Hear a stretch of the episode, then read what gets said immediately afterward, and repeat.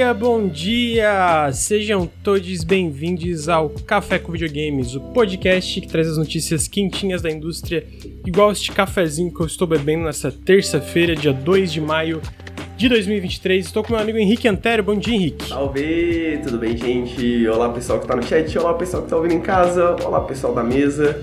Hoje vai ser um dia difícil, mas estamos aqui preparados. estamos aqui prontos.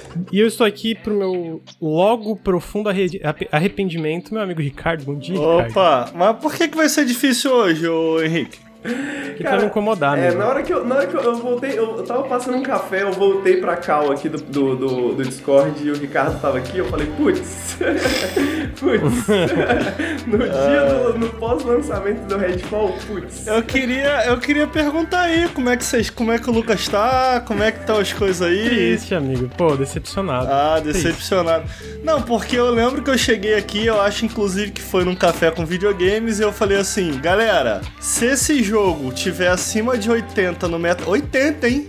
Porque eu sou um cara legal. Acima de 80 no Metacritic, eu dou duas chaves pro chat. A galera ficou danada, né? Nossa, perdeu 500 reais, não sei o que, mas parece que não vai rolar, né, ô Lucas? Só pra saber assim. Parece. Ah, tá. então tá bom. É, mas eu queria dizer que em questão de previsão de jogos ruins, tu falou que Control é um... Eu falei que control não, tá? Falou. Que falou, isso, falou, não, control não, control falou, não. Falou, falou, Esse aí falou, eu vou precisar falou, de... Falou, e especialmente ah. por causa dos trailers na época, que ele não era high budget, assim como costumava. Tava esquisito, o trailer tava e, esquisito. então... E por causa do Quantum Break, que foi um flop. Então, tipo, é assim, falou, cara, esse jogo não vai ser bom. Então, tipo assim, não é como se você fosse muito. E tu também falou que Deathloop ia ser ruim. Mas errei, errei. É... Fiquei triste. Muito triste quando o estúdio que você gosta te decepciona, né, Ricardo? Ó, amigo.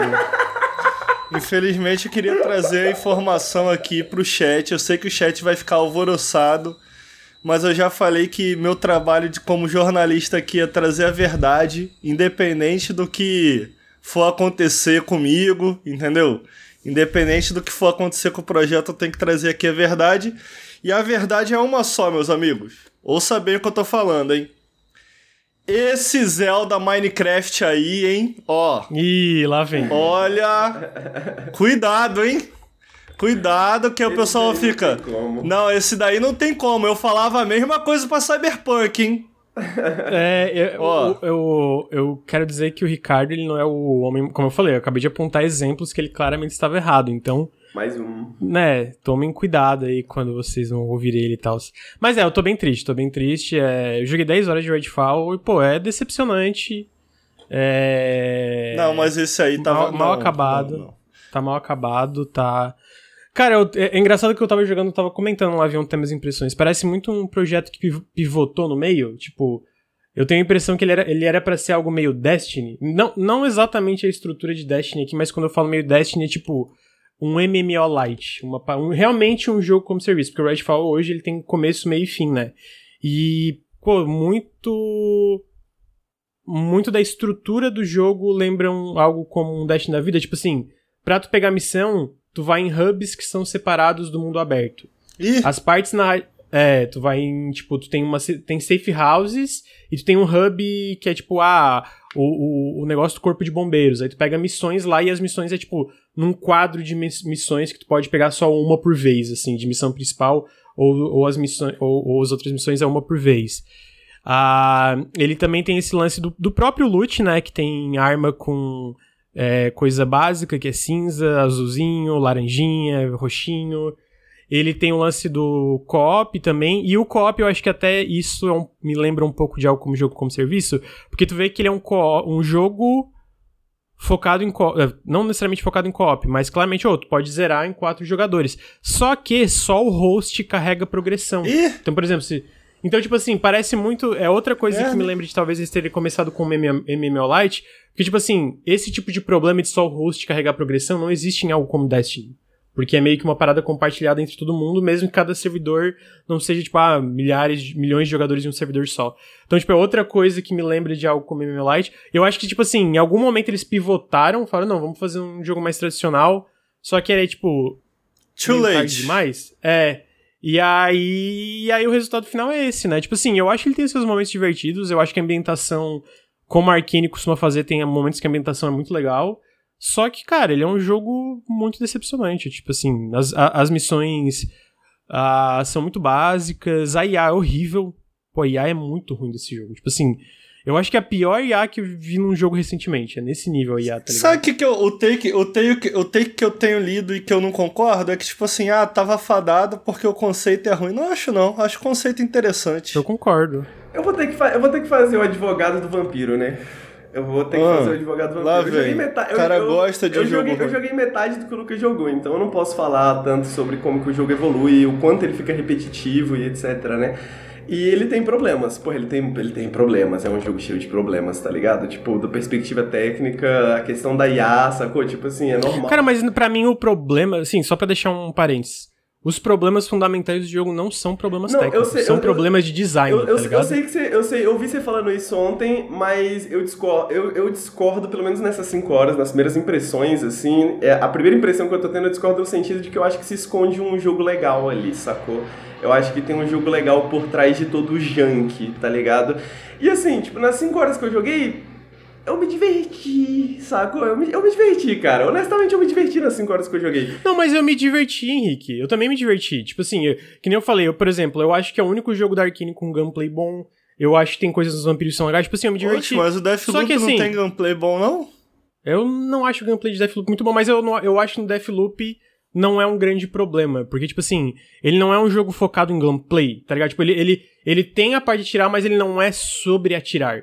É que nem Prey. Prey tu tem só usa armas de fogo. Mas, uh, não, não é só armas de fogo. Mas, tipo assim, a maioria das armas que tu tem são armas de fogo. Mas ele também não é um jogo sobre atirar. Da, me da mesma forma que, sei lá, tu pega, Ricardo, Deus Ex é um jogo só com armas de fogo, praticamente. Entendi. Mas ele não é um jogo sobre atirar, tá não. tá ligado? Ele é um jogo sobre várias outras coisas e atirar é uma delas. Então, tipo assim, no caso de Redfall, atirar é o fundamental ali. E eu acho assim, é a primeira vez que, a, que pra, na minha opinião, que a Arkane acertou em cheio nesse caso. E, só tipo assim, pô, não acho que é o bastante ser divertido, tá ligado? Eu concordo, tipo, eu concordo. E, e, e eu acho que assim, ele é divertido às vezes, várias vezes ele não é divertido também, especialmente quando tu vai progredindo mais e mais, que tu vê, tipo assim, eu concordo, Pô, cara, em termos de expectativa, é... em termos do que as pessoas esperam da Arkane, em termos do que as pessoas esperam de um jogo que tá saindo no Game Pass, que tá sendo falado há muito tempo, tá ligado? Tipo assim, eu, eu realmente concordo que ele não é isso, sacou? Tipo, ele realmente não é o jogo que eu esperava que ele fosse. E eu acho que ninguém, na real, né? Tipo assim, esperava que fosse. Só o Ricardo. Mas. Mas eu sinto que eu, eu, porra, eu sinto que eu passei, eu passei bons momentos e que eu quero voltar pro jogo, tá ligado? Tipo assim, uma parada que eu sinto com ele uma parada, pelo menos nas cinco primeiras horas, tá? Uma parada que eu senti com ele é tipo um Stalker Streamlined, assim, sacou? No sentido de tipo, você tem esse mundo, e aí você vai pra lá, e aí você faz uma coisa, e aí você faz outra, e aí, pô, tem essa outra parada aqui perto, e aí você vai lá e faz. Todas essas coisas são praticamente as mesmas coisas, mas não sei por que essa estrutura me pega, tá ligado? Essa estrutura me pega muito, assim, de tipo, pô, vai ali, faz outra coisa, faz outra coisa, faz outra coisa, aí você volta pra missão principal, aí você vai a outra missão, aí você descobre outra parte, aí você faz um parkour. É, mas eu, eu acho que até isso pega, por exemplo, tem outros jogos que. Pegando a parte de sistemas, cara. É, questão de dinamismo de sistemas, qualquer Far Cry recente é muito mais dinâmico do que Redfall. Não, com certeza, com certeza. Eu acho que até Stalker é mais dinâmico, honestamente, tá ligado? De 2008. E aí, e aí, por isso que eu falo, eu acho que assim, ó, eu não sou. Eu não sou muito de pegar esse lance, ah, o histórico da empresa no sentido. Obviamente eu tenho expectativas porque é Arkane, porque eu sou um fã, mas eu tento julgar o jogo pelo que ele é, porque, ah, eu vi desde o começo que o Arkane. É, que o Redfall ia ser outra coisa. E não tem problema isso para mim. Tipo, ah, a mesma coisa pegando um, um, exemplo que foi muito muito polêmico na época, que o Ricardo lembra que eu gostei, que é o Banjo Kazooie Nuts and Bolts. Eu acho que é um jogo fantástico, que foi muito criticado pelo histórico da franquia Banjo, né? E a, só que, tipo assim, de forma isolada, se tu julga o jogo pelo que ele é, o Nuts and Bolts é muito bom. O Redfall não é muito bom, entendeu? É, tipo, o Redfall é um jogo 6 10. Ele não é muito E bom. aí e aí tu pensa assim, pô, 6 barra 10, beleza, tá no Game Pass, mas tipo assim, isolado ele é um jogo de 250 reais. é, tem exatamente. Eu, eu, tipo assim, a minha experiência não foi com muitos bugs, então parece que eu dei sorte, mas aparentemente muita gente tá tendo muitos bugs. A IA, e de novo, é o que eu falei, eu falei ontem. Em outros jogos, é, em outros jogos da Arkane, tu não, não, não, tu não se sente incomodado tanto pela IA, porque dados os sistemas que o jogo oferece, sei lá, o, o próprio Deathloop, a IA, eles melhoraram, mas a, IA do Deathloop é bem burra, tá ligado? Mas dentro do contexto do Deathloop isso não incomoda. Ou pelo menos não me incomodou e claramente não incomodou a maioria das pessoas, considerando quão bem avaliado quanto a gente gosta do Deathloop. No caso do Redfall, a IA atrapalha. A IA é, a IA é claramente pior é o, a experiência, tá ligado? Eu tô jogando de sniper, né? Então, tipo assim, o bagulho é, tipo, chegar numa posição legal, aí você, tipo, pega a sua sniper e você, mano, avalia o ambiente, tá ligado? Aí tem, tipo, um grupo de inimigos ao redor do seu objetivo. E aí eu fiquei observando, mano, aí de repente o cara começa a andar e ele começa a andar pra cima da caixa, tá ligado? E ele não para de andar pra cima da caixa na mesma posição. E aí, e aí você começa a atirar e aí eles começam a correr, assim, tá ligado? Pra cima de você. E, tipo, mano, não tem absolutamente nenhuma noção de cover, de ficar protegido, de qualquer coisa. Tipo assim, mano, pare... mano, é muito videogame, assim, é muito videogame. Tem outro momento que eu cheguei que foi muito engraçado, que você escuta o vampiro se alimentando, né? E você fala assim, pô, vou caçar esse vampiro, né, moleque? Tô ouvindo ele aqui. Aí eu subi em cima do prédio, tal, não sei o que, e aí cheguei no bequinho, tá lá o vampiro se alimentando de um humano. Só que o humano era pra estar tá no chão né? Porque ele tá morto, né? E aí, só que ele tá tipo num T-pose, assim, parado, tá ligado? E o vampiro no chão, assim, tipo, lambendo o pé dele, tá ligado? É, eu, eu, eu, eu tava vendo uma galera falando, ah, precisava de mais tempo e talvez. Eu, acho que questão técnica ele ia melhorar, mas é de novo, eu acho que questões fundamentais de design. O teto desse jogo era um 7 tá ligado? E é triste falar isso, porque eu sinto que ele é um jogo que não tem muita visão do que, que ele quer ser. Por isso que eu falo que eu sinto que ele foi uma coisa que pivotou no meio do desenvolvimento, sabe? Então, e pô, é triste, mas ao mesmo tempo eu acho que acontece. É, o Ricardo falou, pô, não tem nenhum estúdio, né? O trauma dele do Cyberpunk. Eu, obviamente, eu, eu, eu vivo elogiando a Double Fine, mas tem jogos da Double Fine que eu não gosto. O próprio Broken Age, pra mim, foi uma decepção na época, por exemplo. Ah, então, tipo assim, todo estúdio é, é, tá condicionado a errar. E eu acho que esse foi um erro da Arkane. Eu, eu vou dizer que, cara, a internet exagera, tipo assim, eu vejo, meu Deus, Arkane vai acabar, e eu fico, gente, né, sabe, tipo, será? É, é um jogo que, é o tipo de coisa, tipo assim, esse, o, o, a Microsoft comprou Arkane no meio desse jogo em desenvolvimento, já tava adiantado, eles lançaram, não deu certo, bola pra frente, vamos ver o que, que vem no futuro da Arkane, e eu espero que, tipo assim, eles têm uma visão mais clara do que, que for que seja o próximo jogo. Se eles quiserem fazer um jogo de mundo aberto, suave, mas, tipo assim, faz uma. Eu sinto que faz uma coisa com uma visão mais estabelecida, sabe? É, desde o começo, assim, tipo, é, vai. Eu, eu, eu, sinto Porque... que esse jogo é bem desconexo, bem. Ele, tipo, falta muita coesão nele, assim. Mas dito isso, meu comentário final é que eu joguei apenas 5 horas, não, não, não, não tô apto para falar do jogo o suficiente ainda, mas eu estou me divertindo o suficiente para querer jogar mais. E aí eu trago minhas impressões se eu mudar de opinião. É, o que, que eu queria dizer aqui é que eu não sei ainda porque o Ricardo não jogou Prey, porque eu tenho a impressão que ele ia gostar. Não, eu, eu joguei um pouquinho em live e tava gostando, mas videogame leva ah, tempo, né? Leva tempo. Leva, leva. Videogame leva, leva, leva tempo. tempo. Tinha uma vez... Ah, oh, Fala aí, amigo, é porque eu ia, eu ia ver se a gente fala da Promobit antes de terminar Fica o Fica à vontade, eu não ia falar nada demais. Segue, segue a vida aí. Tá, Henrique, uh, esse podcast, antes de dar os recadinhos, a gente está com um patrocinador, o que é muito incrível, que já apareceu aqui várias vezes, que é um site excelente, é um aplicativo excelente, que é a Promobit. Se você olhar agora na tela, tem um QR Code muito grande, que é só você escanear que você vai baixar o aplicativo. É isso, né, Henrique? Vai baixar o aplicativo, né? É, vai, é, diretamente site, vai, vai direto pro site. Ah, vai direto pro site, obrigado por me corrigir. A exclamação Promobit no chat também já tem um link diretamente pro site. O nosso link é parametrizado. Uh, Henrique, o que, que é a Promobit? Se você puder me explicar e como eles estão patrocinando a gente, por que, que o pessoal por que, que, o pessoal devia ir atrás da Promobit? Eu uso a Promobit, mas por que, que os outros deviam usar a Promobit? É, eu ia falar isso, né? Tipo assim, a Promobit tá patrocinando a gente há bastante tempo, então queria agradecer primeiro o pessoal da Promobit, mas também é um bagulho que a gente gosta de, de, de, de anunciar aqui, porque a gente usa, né, a Promobit. Então, a, pra quem não conhece, a Promobit é um site que faz uma curadoria, né, uma curadoria humana de notícias, de ofertas, né, de, de ofertas e promoções que aparecem. Então, o Ricardo, por exemplo, que acabou de se mudar para São Paulo, né, pô, tá precisando, tava precisando comprar um fogão. Você coloca lá na Promobit fogão e aí você vê quais fogões estão em promoção e essas promoções são todas verdadeiras e, e, e verificadas pela comunidade do Promobit. Então, se você tá tipo, porra, tô muito afim de jogar o novo Zeldinha, coloca o Switch ali, vê o que que tá em promoção. Se você não conseguir encontrar o produto que você quer em promoção, eles têm um, uma parada muito interessante da lista de desejos Você coloca lá o produto que você quer e aí assim que aparecer alguma promoção legal, você recebe uma notificação no seu e-mail, você recebe uma notificaçãozinha deles para avisar que tem o que você quer tá em promoção. Então, mano, é uma comunidade de ofertas, tudo verificado, é extremamente seguro, eles ajudam bastante a gente, então dê uma olhada no site. É, se cadastrem, use a lista de desejos se vocês não vão comprar nada agora. Fiquem atentos às promoções. E muito obrigado, pessoal do Promobit, por patrocinar os podcasts do Nautilus. Sabe o que aconteceu aqui agora? Eu entrei no link da Promobit que vocês estão colocando aí no site. Abri e aqui em tempo real e coloquei cortina na busca. Porque e eu percebi que tem cortinas. Blackout. Nossa, tô precisando comprar cortina também, cara. Tá ligado? Eu me mudei agora há pouco. E você sabe, ô Henrique, Lucas, que eu cheguei em São Paulo, pisei em São Paulo, falei, pô, o que que eu preciso? Preciso de uma cortina, né? Imagina você ficar com claridade o tempo inteiro, tudo claro. Não.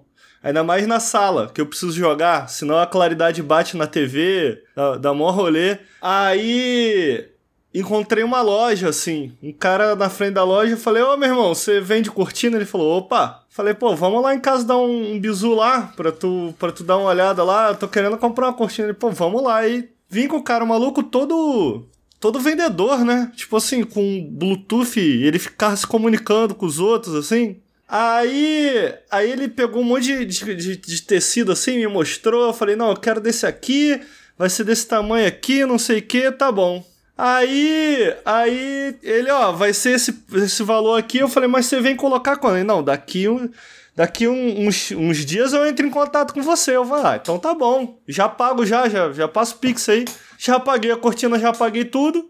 Isso faz três meses. O cara não, não veio colocar a cortina, entendeu?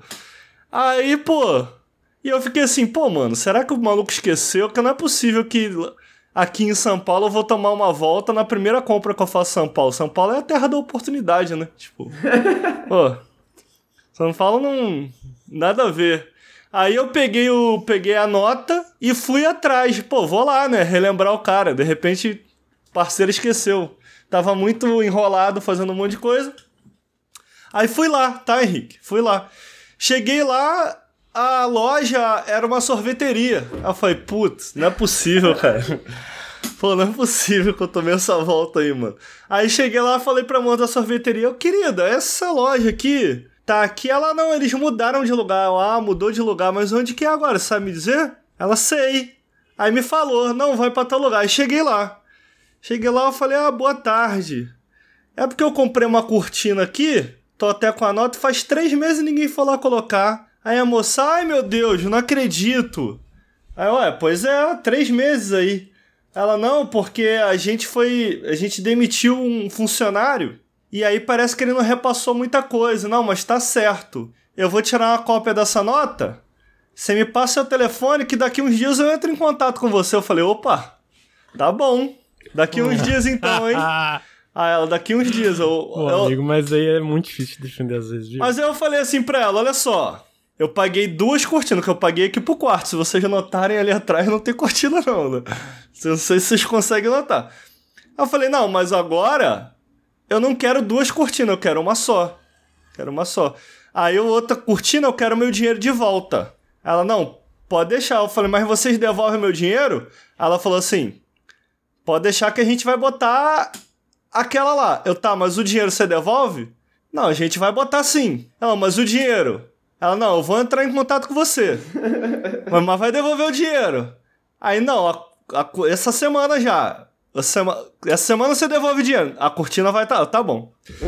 Aí ela chegou aqui um homem, botou a cortina, não trouxe a segunda cortina. Eu falei pro homem: Ô meu querido, é que eram duas cortinas, né? Eu não vou querer mais a outra, eu queria reembolso, né? Da outra.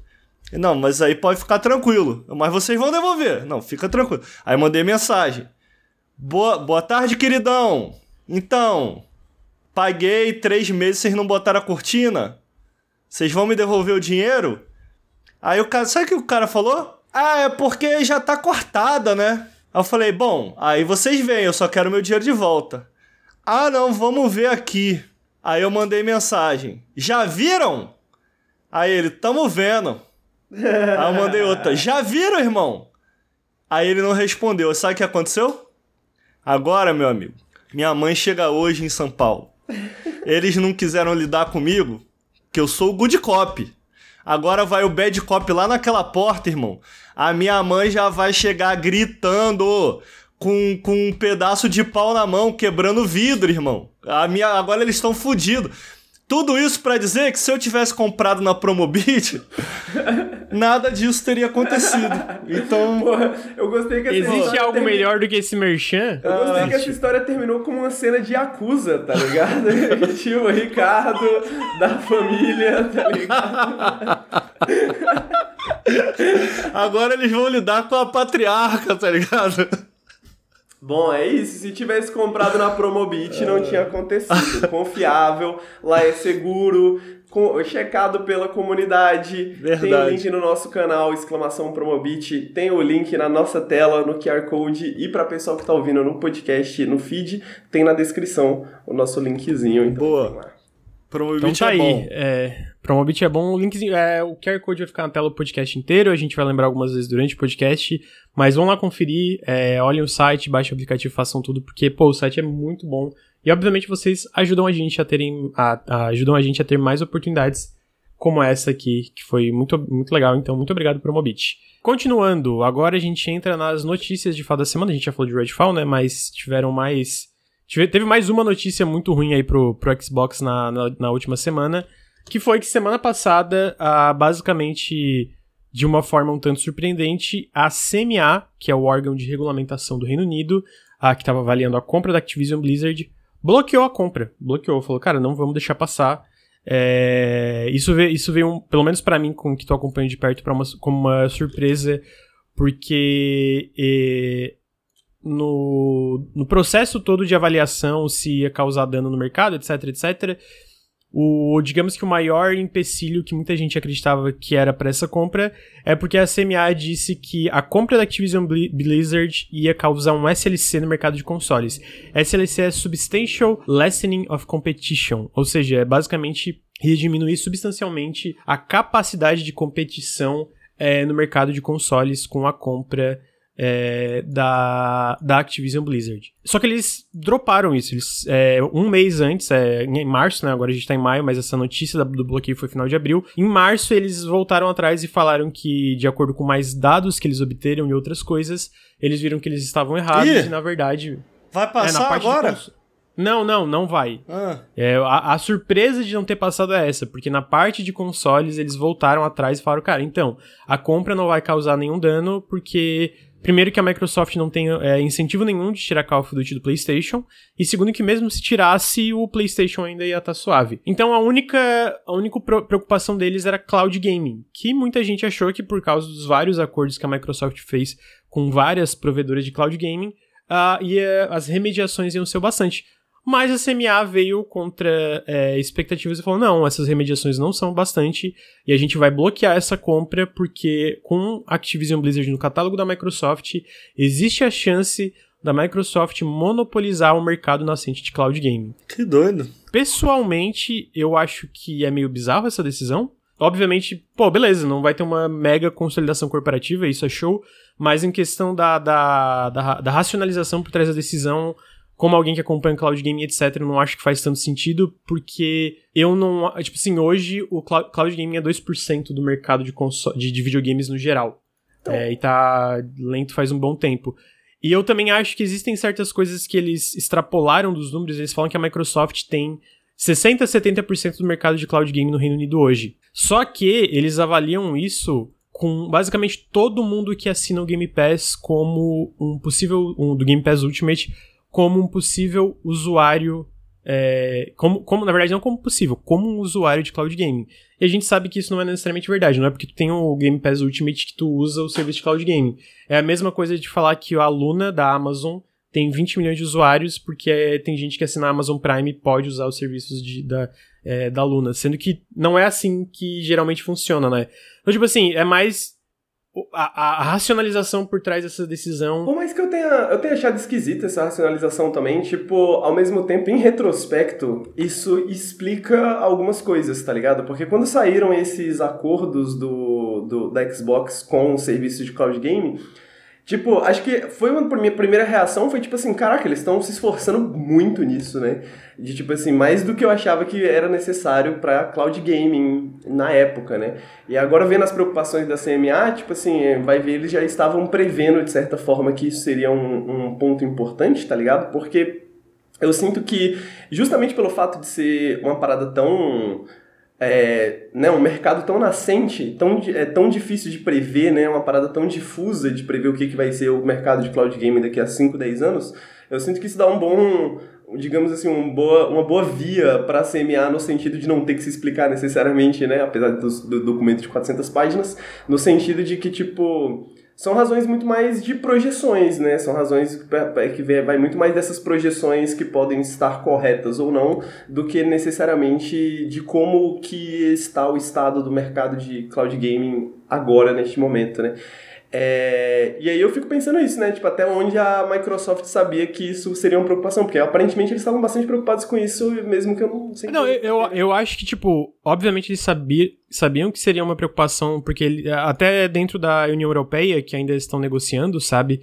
É, basicamente, a única preocupação da União Europeia desde o começo nem teve consoles. Foi, cara, nossa preocupação é cloud gaming. E aí eu fico meio. Uh, não sei se essas projeções são muito realistas. Eu acho que mesmo daqui 10 anos eu acho muito difícil é, cloud gaming ser uma coisa tão é, significativa assim dentro do mercado de jogos. Eu acho bem improvável. Mas para além disso, cara, eu acho tipo assim a única que está investindo de forma pesada em cloud gaming agora é a Microsoft. É meio tipo assim, ok, vamos bloquear aqui. E dentro da, da, das motivações, tipo, ah, cara, basicamente qualquer coisa muito grande a gente vai bloquear porque pode causar um monopólio em cloud gaming. O que é meio tipo, eu não sei, tá ligado? Tipo, de novo, é pá, não vou ficar aqui, meu Deus, compra 10 publisher porque é negócio de consolidação corporativa. É só que meio que a racionalização é tipo, é uma projeção muito desconectada da realidade para mim, tá ligado? E obviamente não foi só isso, eles falaram que a parte da, da daí as remediações eles apontaram três principais coisas que não. É, quatro razões, na verdade, que eles não iam aceitar as remediações. E aí eu vou abrir aqui o meu vídeo que vai sair meio-dia para ver quais são elas. Peraí. A primeira é que não cobria de forma suficiente todos esses tipos de modelo de serviço de cloud gaming, incluindo assinaturas de diversos, de diversos jogos. Então, basicamente, pensa em algo. É, todos os acordos que a Microsoft é, fez são serviços de cloud gaming, onde tu tem que comprar o jogo para jogar ele através do cloud gaming. Diferente do Game Pass Ultimate, tu só assina um serviço e tu pode jogar centenas de jogos através de cloud gaming. Eles não, eles não, eles não firmaram um contrato com nenhuma empresa que segue esse lance de assinaturas. Então, isso foi um, o, o primeiro problema de acordo com a CMA. Uh, o segundo é que não era o, o, o uh, os acordos, etc., não era aberto bastante para provedores que quisessem oferecer versões de jogos em sistemas de operação além do Windows no PC. Então eles tinham essa preocupação por causa do Windows e do Azure Gaming, né, da, da parte de Azure, que a Microsoft tem esse setor enorme na parte de nuvem, né? Uh, e também, obviamente, da parte do Windows PC, que hoje é o sistema de, de, de operação dominante na, no mercado de PC. A terceira é que esse tipo de, de, de acordo iria padronizar os termos e condições para que os jogos fossem disponibilizados, ao invés da competição do mercado ditar isso através de criatividade e dinamismo, que é o que deve acontecer sem a, sem a fusão dessas empresas. Acho uma coisa bem questionável, na minha opinião, esse lance do, da criatividade e dinamismo, mas beleza. E por fim, isso tudo iria necessitar inevitavelmente de um nível de supervisão por parte do CMA, que é mão de obra do CMA, que é já é uma, uma, um órgão que meio que está sempre carecendo de mão de obra, digamos assim, por, pela quantidade de casos que eles têm que lidar. Então, com base nisso tudo, e obviamente, como eu falei, existem 400 é, páginas aí é, é, de, de, de, de racionalização e etc. para isso não passar, eles bloquearam a compra. A Microsoft falou que vai apelar, e eu acho que, tipo assim, para quem não sabe como é que funciona o sistema é, se tu tá no, nos Estados Unidos, tem o, F, o, FTC, que é o órgão de regulamentação bloqueia, tu pode ir pra corte federal e aí levar para um juiz, o juiz pode é, passar por cima do FTC e falar, não, ó, vocês podem ir lá pra frente com essa compra porque o FTC tá falando besteira. No Reino Unido não existe isso. O que, que existe no Reino Unido é que existe o CAT, que é o, a corte de apelo é, para esse tipo de situação. O CAT avalia é, tudo que o CMA fez, e fala e, e, decide que, de acordo com as informações e de acordo com o apelo, se o CMA foi irracional ou se o CMA foi além da jurisdição dele é, com essa decisão. Se isso aconteceu, se existiu algum tipo de erro no processo judicial ou se ele foi além, eles apontam isso e falam: ó, oh, vocês têm que reanalisar todo esse caso e, e, e, tomar, e tomar de novo a decisão de vocês.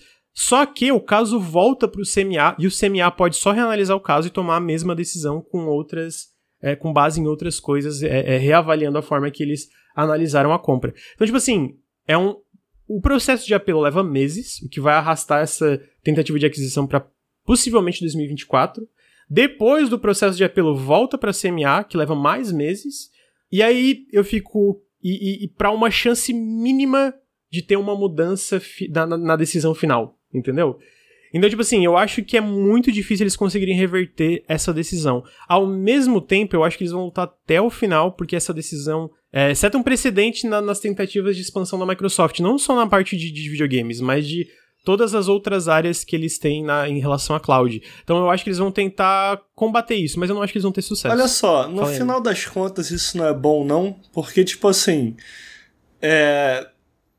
Tô totalmente leigo dentro do assunto, tá? Totalmente leigo uhum. dentro do da possibilidade disso acontecer ou não, mas uma coisa que aconteceu depois da aquisição, ou pelo menos da promessa de aquisição aí da Microsoft com a Activision Blizzard foi Pô, qual vai ser a resposta do PlayStation? Quem será que eles vão trazer? E eu fico pensando, pô, isso não é legal não, sabe? Qual é? Se, se, se essa guerra segue, entendeu? Do tipo, ah, vamos, vamos colocar todo mundo aqui debaixo desse guarda-chuva, e aí vai ter o guarda-chuva da Sony, o guarda-chuva da Microsoft. Eu não sei se isso é legal, entendeu?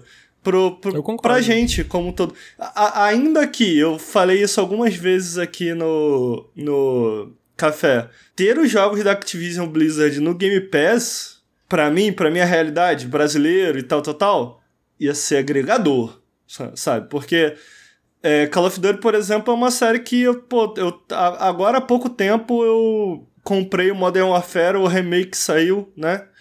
O remake, é, o remake, porque teve o remaster também, né? O remake mesmo. Uh, e, cara, eu, eu sempre achei maneirinhos de jogar as campanhas. E parei de jogar porque bicho, tá sempre muito caro esses jogos e tal. Então, de repente, ter acesso a tudo isso na biblioteca, biblioteca do Game Pass, que Series X é o único console que eu tenho hoje e tal, eu sairia na vantagem. Agora, para a indústria como um todo, eu fico pensando, pô, eu não sei se.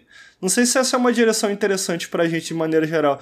Então, no final das contas, os motivos me parecem controversos, mas no final das contas talvez seja uma coisa boa ou não? Não, eu, eu concordo. É, eu, eu acho consolidação. É, é, só que é foda, por exemplo, mesmo com essa aquisição não passando, eu não acho que isso vai parar. É. Eu acho talvez. Você não acha é, que vão ficar talvez... com medo do tipo assim, pô, isso aqui não passou. Não, então, eu acho que uma publisher do tamanho da Activision Blizzard, talvez. É, talvez não, provavelmente, né? Especialmente se. Especialmente não, provavelmente não, não vai dar em nada o apelo. Então eu acho que sim, nessa parte de, de tipo, publishers como a Take-Two, a EA, Activision Blizzard, etc mas eu ainda acho que existem publishers menores que passaria mesmo para a Microsoft no caso da CMA, e obviamente estúdios independentes que vão continuar sendo é, adquiridos. A gente viu semana passada, trouxe aqui a própria Sony comprando a Firewalk, né, que era um, um estúdio bem grande, de 150 pessoas e tal.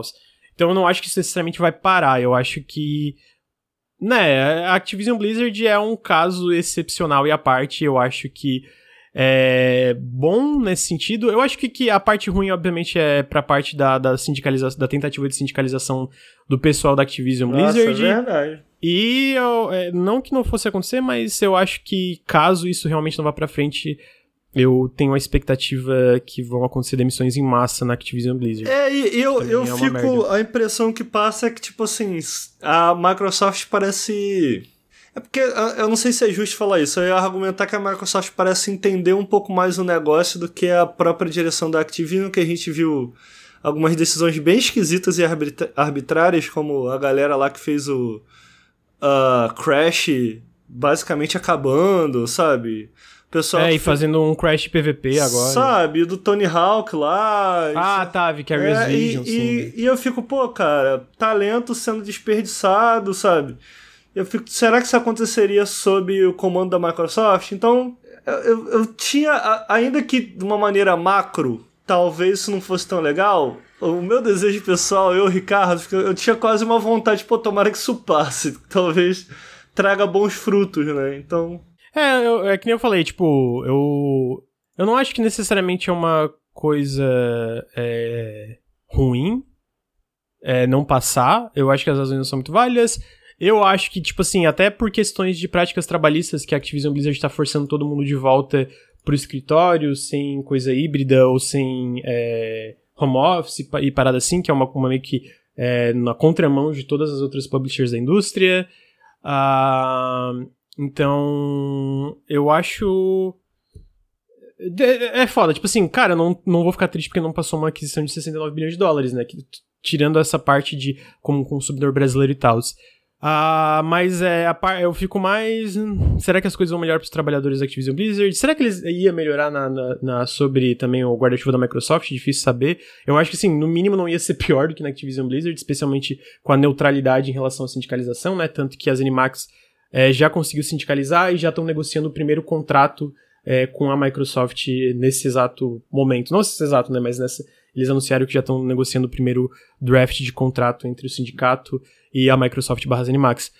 Mas é, eu só acho que a racionalização é muito bizarra. Parece que eles queriam bloquear e eles tiraram o SLC dos consoles exatamente porque, como o Henrique falou, a parte da nuvem é muito mais sobre. É uma coisa muito mais nebulosa. É tipo assim, cara, esse mercado daqui 10 anos pode estar gigante, ou pode não estar. Tá. Mas então, como pode estar gigante, a gente vai bloquear, tá ligado? E aí, eu não sei, eu, como falei, acho que não passa, perguntaram, pô, mas é, eu, Sim, tem como recorrer. Eu comentei todo o processo de recorrer, não sei se chegou a ver. É, senão eu vou pedir pra tu depois voltar e ou talvez olhar no arquivo, porque é um, foi uma explicação meio longa. Ah, mas perguntaram, pô, mas se não passar no Reino Unido e passar no resto, não tem pro, é, não pode simplesmente tacar o foda-se? Não, porque primeiro, é, é, não, a decisão do CMA fala que eles não podem aprovar de forma global isso caso não passe ali, o que também é uma coisa que eles provavelmente vão apelar, de, falando que a jurisdição deles não é global. Mas, para além disso, dentro do contrato com a Activision Blizzard para aquisição, existiam cinco, é, cinco organizações fundamentais, cinco países fundamentais. É, cinco países fundamentais que tinham que aprovar a compra. Que eu, se eu não me. É, quatro eu tenho certeza. Era a quatro organizações, né? Porque um deles não é um país. e no próprio Reino Unido também não é um país, né? Mas é, é o FTC dos Estados Unidos, é o SAMR da China, a, o, o, órgão de regulamentação da União Europeia. Eu acho, eu, eu fico em dúvida se o, o quarto é o Japão ou a Austrália. E é metro. Um dois. Hã? Nada, continua. Ah, tá. E, o que, e um deles também era o CMA. Então, se não passa no CMA, a Microsoft ia ter que renegociar a compra da Activision Blizzard. E, pô, tu renegociar a compra de uma publisher desse tamanho, provavelmente tu não renegocia. Ou vai pra frente ou não vai, entendeu? Então, se não for, eu acho que muito difícil pra frente, por isso que eu disse. Mas, uh, aparentemente, isso. A gente vai saber porque se a União Europeia bloquear também, acabou. Eu tenho certeza que a Microsoft vai deixar isso de lado. Se a União Europeia aprovar, eu acho que eles vão tentar lutar até o fim. E aí, eu acho que a, a decisão final não vai mudar. Mas a gente vai estar tá aqui, né, por, tipo, sabe aquele meme dos Simpsons, tipo, é, meme não, aquela cena, You are here, you are here forever. É basicamente isso, né?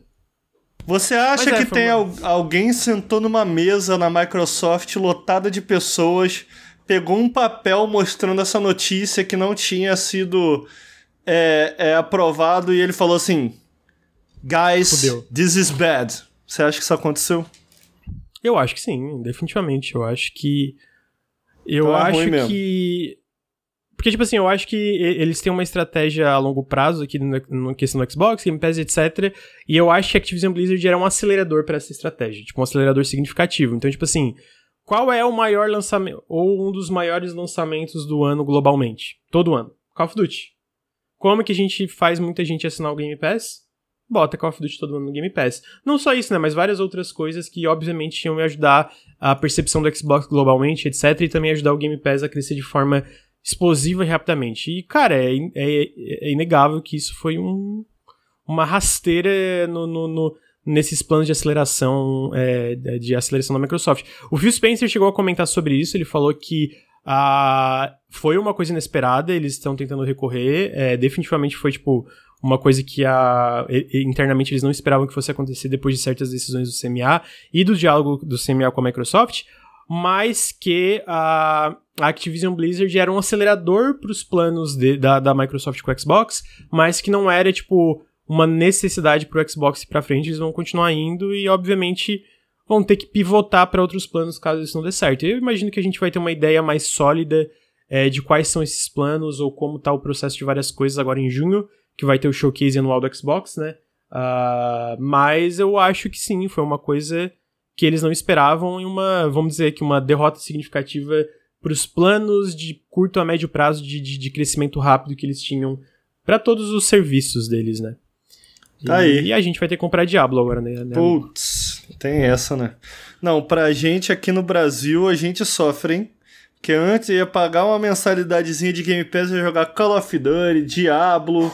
Acabou também, não tem mais nada. Basicamente isso, né? Mas tá aí, gente. Então, acho difícil ir pra frente. A gente vai ter mais é, informações é, conforme for passando. Talvez já. Enfim, a gente vê. Mas o que vocês acham, deixaram da justificativa do CMA? Eu comentei aqui. Eu acho que a parte de racionalização não faz muito sentido para mim.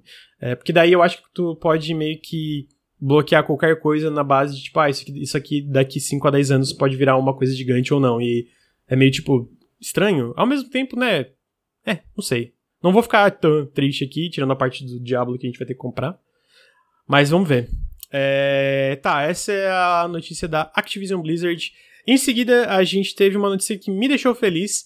Dead Island 2 começou com o pé direito em vendas. Basicamente, o jogo superou um milhão de cópias vendidas em apenas três dias, o que é um número muito bom, especialmente para o desenvolvimento problemático de Dead Island 2, especialmente considerando que Dead Island 2 é 70 dólares. então, tipo assim, eu sinto que foram números muito bons. Ele continua, é, pelo menos na parte de consoles, no top seller, é, em, várias lojas. O próprio Christopher Ring, que é um analista do Reino Unido, ele falou que as vendas semana a semana, o drop de semana a semana do Dead Island 2 foi menor do que o esperado para ele, porque geralmente o drop, tipo, desse tipo de jogo é maior, mas o Dead Island 2 continua vendendo de forma bem semana a semana. E pessoalmente, eu falo na minha análise, eu acho Dead Island 2 muito bom. Eu, pô, me diverti pra caralho, então eu fico feliz que o jogo tá vendendo bem. É um jogo muito polido, é um jogo muito divertido. É um ah, muito... eu não vou ficar feliz não, porque esse bagulho de 70 dólares ainda me pega, hein? Isso daí ah, me é... deixa bolado, hein? Me deixa bolado. Pô. É, mas daí, pô, não tem jeito, Não tem né? nada que justifique essa palhaçada e, pô. Virou padrão agora, tá tudo saindo a 70 agora, que o Zelda é não... é 70 também. É, o Zelda é um, não, é um da Nintendo que tá saindo 70, mas eles falaram que não vai ser o padrão. Da Sony eu acho que quase tudo é 70, da Activision Blizzard tudo 70. Não sei se o Diablo é, mas eu acho que tudo 70. Uh, 2K Games 70. É, Deep Silver, vários jogos 70. Realmente é tipo assim. Difícil. Triste, triste. É, a questão de precificação eu concordo contigo, amigo. Mas é só no Pô. sentido de qualidade, eu acho que é um jogo muito. Eu, sinceramente, tipo assim. Eu acho o jogo muito bom. no que eles Não, é, o jogo, jogo é bom. Eu gostei do jogo. É... Não esperava muita coisa. Eu, eu, eu, gostei bem mais, inclusive, desse Dead Island 2 do que do Dead Island 1. É... Mas, pô, fico com um mixed feelings aí, porque se parar de 70 dólares ainda me irrita muito. E aí tem sempre um, um, um Zé Dinheirinho para falar: Não, mas faz anos que a indústria não muda. Puta que pariu. Aí começa uma conversa longa eu, que eu não quero ter. Tudo que eu tenho a dizer é. Como diria o ET Bilu. O que, que o ET Bilu falava mesmo, Henrique? Busquem conhecimento. Isso, boa, boa, boa. Isso aí que eu ET. Mas legal, legal. O jogo é bom. E que bom que conseguiram salvar a franquia. Eu ainda acho que. Eu ainda, eu ainda acho que o conceito de. Não sei, Lucas. Eu fico, pô, cara, é um, é um jogo. Porque a gente tem o Dying Light, né? Que já é arcadeão. Se tu parar pra pensar, para deixar claro, isso daqui eu tô falando do que eu gostaria que Dead Island fosse. Não do que ele é. Eu acho que o que ele é é muito bom. Eu até fiz um comentário breve que é tipo assim pô, eu queria que Dead Island fosse uma coisa, mas no final das contas eles fizeram nesse Dead Island com que ele fosse exatamente o que ele precisava ser, assim. Que não é necessariamente similar ao, ao, ao jogo antigo. Eu acho que é um jogo muito mais linear. Eu acho que é um jogo muito mais focado, digamos assim, né? E eu digo focado em termos de menor em escopo e tal. Ele, eu, eu sinto até que ele é menos RPG. O primeiro vinha bastante com essa proposta de ser RPG, eu acho que eles acabaram, pô, cara, o que, que é divertido? Mano, o divertido é explorar e matar zumbi. E eles focaram bastante nisso e isso realmente é muito legal, muito mais legal que o primeiro, inclusive. Então eu acho que isso meio que é um dos motivos do porquê acabou dando bastante certo. Especialmente a ambientação desse jogo é muito legal. É... E eu dei essa volta toda e esqueci onde eu queria chegar. Peço perdão. Que 70 dólares é uma merda. Não, mas era Dying Light? Tava falando ah, tá, lembrei. é, o Dying Light... Pô, tem, a gente tem Dying Light, que já é arqueidão de matar zumbi. A gente tem o Dead Rising. Pô, a gente tem uma porrada de jogo mais arcade, assim, sabe? Tipo assim, mais tipo assim, a diversão é matar zumbi. Eu acho que. Eu queria. Eu acho que eu sou minoria aqui, acho que o chat vai discordar de mim também. Mas eu vejo o maior potencial de fazer uma parada mais realistona com Dead Island pelo foco em melee, tá ligado? Tipo assim, uma parada mais tensa e não essa parada arcadeona. Então, enquanto, enquanto eu jogava, eu ficava com um pouco, pô, cara, tem uma. Tem uma oportunidade aqui, sabe? Do tipo assim. De tu ter que realmente tomar cuidado com bala e, pô, pensar muito quando usar e utilizar, pô, sei lá, algo mais assim. É, citaram ali o State of Decay no chat. É, eu acho que o State of Decay ele vai bastante pro lado Sistemas, de. Né? É, é, é, tem toda aquela parte de construção e tal, de base. Aquilo ali é, uma, é, uma, é um ponto importante, né, pro State of Decay. Sim, Gira total, bastante é. ao redor disso, né? É, total, concordo. Eu fico achando que é algo. Eu acho que pode ser story-driven com uma pegada mais realista sabe? Não sei. Eu fico com vontade de ver algo assim, porque eu acho que inevitavelmente a gente tem pouco assim. Eu, enfim. Assunto aleatório, mas eu gostei da Dead Island, tô feliz pelos devs aí. Então tá aí, Dead Island 2, baita sucesso. O Henrique chegou a jogar, amigo? Eu vi que... Ainda não, cara. Tô muito afim Acho que tu ia gostar, acho que tu ia eu gostar. acho que eu ia gostar. Eu, qualquer coisa com zumbi eu gosto, né, cara?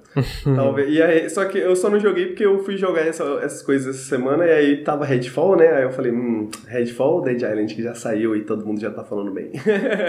Ô, Lucas. É... Oi. Eu tenho uma notícia Fala. Que é. Colocaram aqui em São Paulo, em frente ao Banco do Brasil, um papelão de Zelda e os caras estão indo lá tirar foto. Essa é a notícia.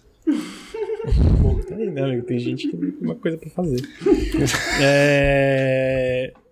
Queria dizer que Promobit está patrocinando a gente, então, pô, exclamação Promobit. Também olhando aí se você tá ah, olhando agora ao vivo ou no Nautilus TV, tem um QR Code que você pode só olhar, botar, pegar a câmera do celular, olhar e pá, vai direto pro site, se registrem. Ele é um site é, que é um agregador de descontos da internet, eles, mas eles têm uma equipe que faz uma curadoria, checa se todo desconto é real, se todo desconto é seguro. Então vai lá, faz sua conta, compra, usa os nossos links para eles olharem, nossa, cara, muita gente tá clicando nesse link, né? Vamos patrocinar mais o Nautilus.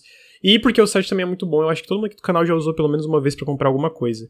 É... Então, tá aí, Promobit. Oh, eu, eu, falei que tem gente que não tem mais nada pra fazer, mas eu não julgo não, amigo. Vai que chega um papelão do Cyberpunk, não é tirar uma foto com o papelão Não, amigo, na verdade é até fofinho as pessoas indo é, lá. É. Eu, eu, eu acho fofo. É só, é só porque eu acho que a minha, a, a minha reação imediata foi zoar. Mas eu parei para pensar, eu fiquei, pô, mano, se tivesse um papelão de Psychonauts 2 aqui em Criciúma, eu ia lá tirar uma Pô, amigo, eu, eu saiu, essa última semana aí, saiu o Jedi Survivor, né? E tipo assim, Sei. eu tava. Eu tava tão ansioso por esse jogo, mano, que uma amiga me chamou, pô, amigo, vem aqui em casa, vamos trocar uma ideia, vamos comer um pokezinho, porque isso parece ser um lance aqui em São Paulo, as pessoas gostam de poke. Aí eu tava tão é ansioso é bom, que eu pensei, cara, eu preciso sair de casa. Preciso fazer qualquer coisa e voltar, porque uma da manhã tem Jedi Survive aí. Fui, fiquei lá enrolando, como conversando, batendo papo, não sei o que. Quando eu vi que tava dando a hora, caralho, eu peguei o Uber, fiquei Uber animado, cheguei em casa. Pô, mano. Animadão. Aí minha amiga. Não, porque. Não é para ficar animado assim pras coisas. Eu não fico animado com nada. Garota morta por dentro, mó bom ficar animado com as coisas, mó bom ser feliz. tá ligado? Mó bom. Concordo.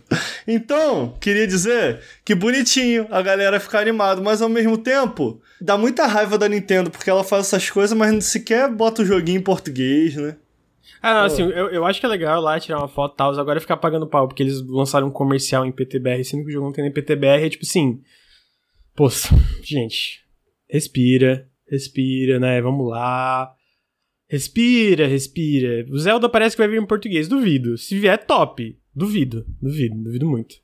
É... Vamos lá, vamos continuar Queria então. dizer é, continu... aqui pro chat que eu tô tomando um café gelado, ó. Olha só, o café Cafézinho gelado. Queria trazer essa Ah, informação. Em seguida, a gente teve outros números que eu achei interessante trazer. O primeiro foi que Mega Man Battle Network Collection, que é aquela coletânea da série Battle Network, que é. tem o seu nicho ali, vendeu.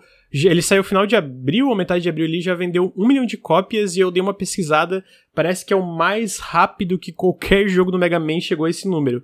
O que é uma boa notícia pra quem curte Mega Man Battle Network, né? Que parece que tem bastante gente. É mesmo. Não, mas é porque eu acho que. Não, é que essa eu frase é tipo, engraçada.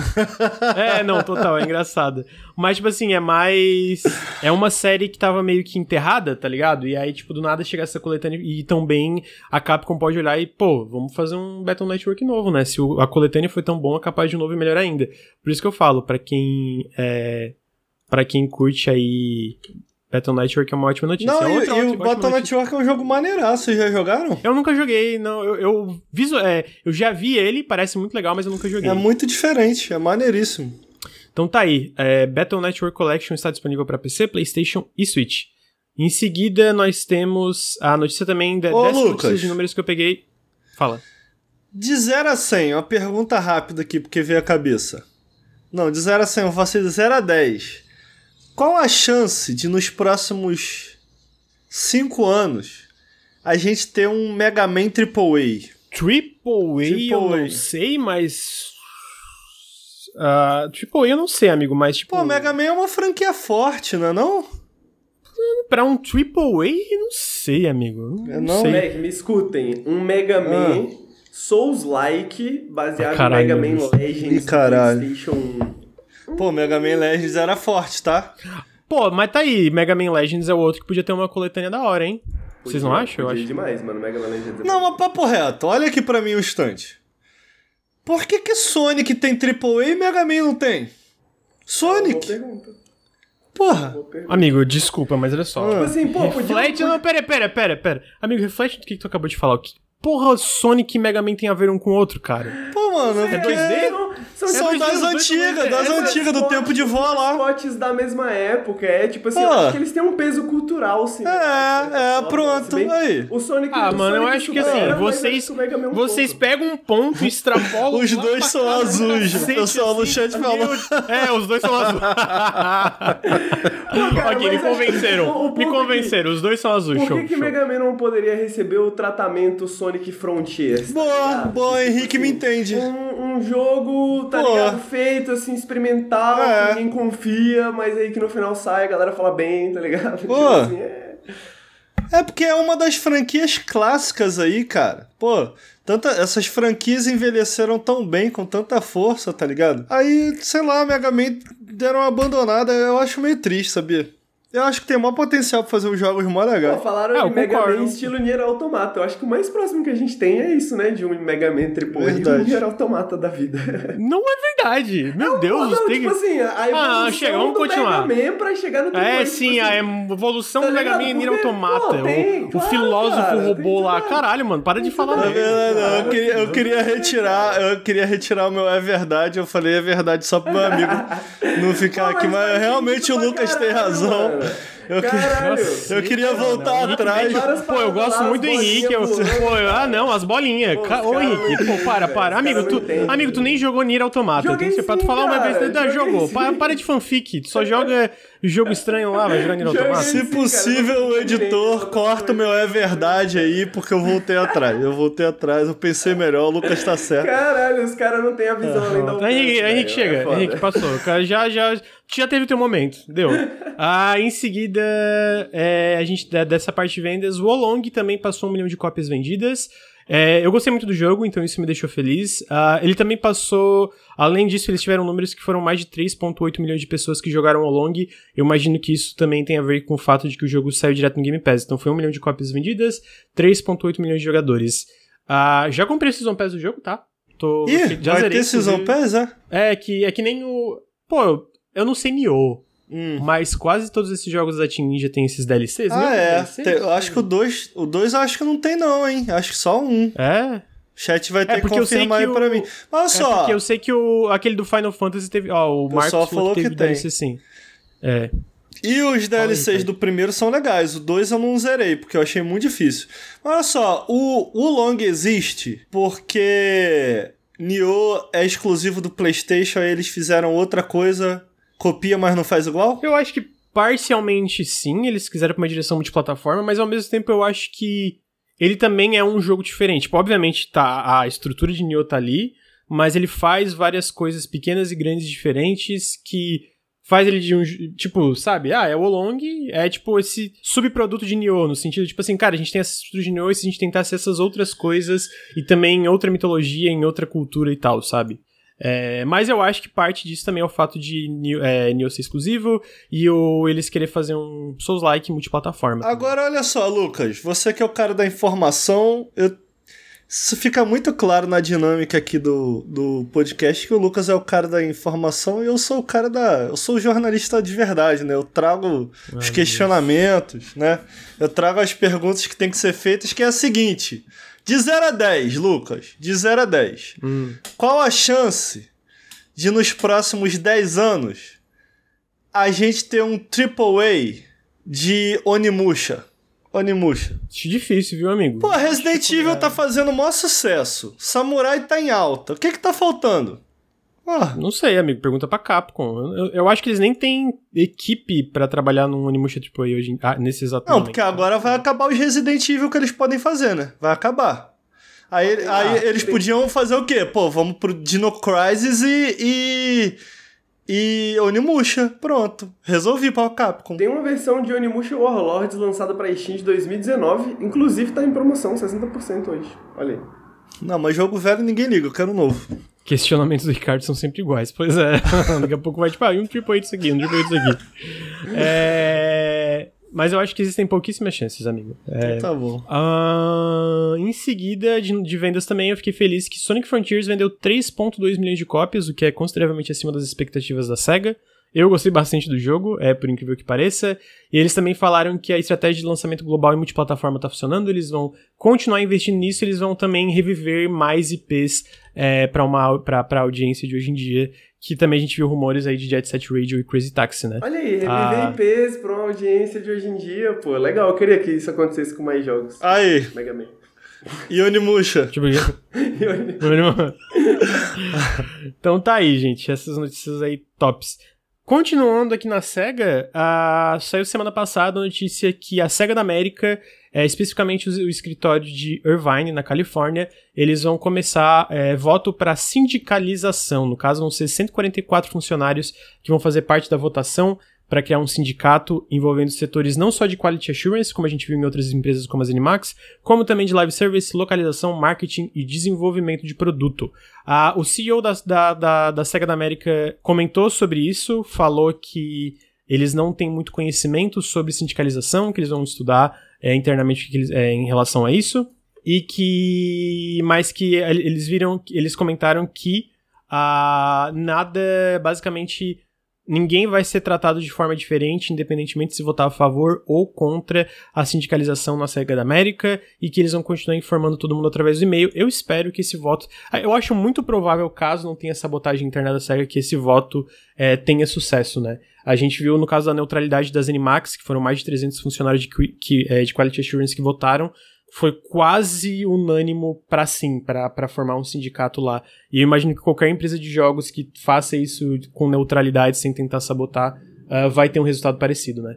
Uh, e eu fiquei feliz, eu espero que, cara, esse tipo de coisa continue se espalhar pela indústria de videogames. Com certeza necessita de representação é, dessa parte de, de, de, via trabalhista. O que vocês acham, amigos? Eu acho bom, eu acho que é, eu gosto de ver esse movimento sindical, de, de sindicalização de videogames nos Estados Unidos crescendo, né? E eu acho que porque, porque eu acho que é um montante, né? A partir da, do momento em que, por exemplo, o que aconteceu na. A, a, o que aconteceu nas Animax, né? Tipo, isso vai criando momentum, né? Esse tipo de coisa vai falando, pô, olha só, o pessoal está sindicalizando naquela outra empresa, então por que, que a gente não pode se sindicalizar aqui? Né? Sem contar que você começa a ter um, um histórico de luta, né? De tipo assim, perguntar para as outras empresas, para as outras, é, para os outros sindicatos, né? Para os outros grupos de sindicatos, né? Porque lá é complicado a maneira que é dividido, mas tipo assim, pô, o que, que deu certo lá, o que, que deu certo aqui, o que, que a gente pode utilizar nessa, nessa nossa empreitada, nessa empresa especificamente. Então, eu gosto muito de ver esse momentum crescendo, né? Tipo, é mais necessário do que nunca e já faz anos que, que estamos atrasados muito nisso. Boa, eu acho que só para complementar, é uma parada que tem todo o meu apoio justamente porque eu gosto de videogames. É, eu gosto do que chega até mim, eu gosto da. da é, é, pra mim, é difícil separar as duas coisas assim. Se tem um jogo que eu gosto tanto, é por conta de todas essas pessoas envolvidas. E, cara, eu torço para que elas possam desenvolver esse jogo uh, da maneira mais saudável possível, né? Então, a gente, eu vejo muito take. É, por algum motivo isso é, é, gera polêmica, né? Ah, é, então eu acho que é importante relembrar do porquê que isso está acontecendo rapidamente, né? Isso acontece justamente porque é uma área em que o crunch é muito comum, então isso é um problema antigo da indústria. É, e o, o crunch é justamente essa coisa de. Especialmente ali no, no, no final de desenvolvimento, é, a gente ouve muitas histórias dos desenvolvedores passando mais de, sei lá, 16, 18 horas dentro de um estúdio é, desenvolvendo. Então eu acho que daí vem a necessidade. Eu acho que por conta disso vem acontecendo essa movimentação em direção à, à sindicalização e que eu acho que vai. Eu, eu acho, eu espero que gere frutos positivos justamente para quem coloca essas maravilhas na minha mesa. Eu gosto de videogame, então eu espero que dê certo aí pros desenvolvedores e que eles possam cada vez mais estar desenvolvendo o jogo de maneira saudável. Tamo junto, amigo, tô contigo. É, então tá aí, uh, conforme isso for progredindo, a gente traz mais notícias, né? Uh, em seguida, é, achei peculiar essa aqui, um jogo de Funko Pop foi anunciado e tu pensa, pô, Funko Pop, mas eu achei peculiar quem está fazendo esse jogo. Basicamente, Funko Fusion foi anunciado para 2024 para PC e consoles.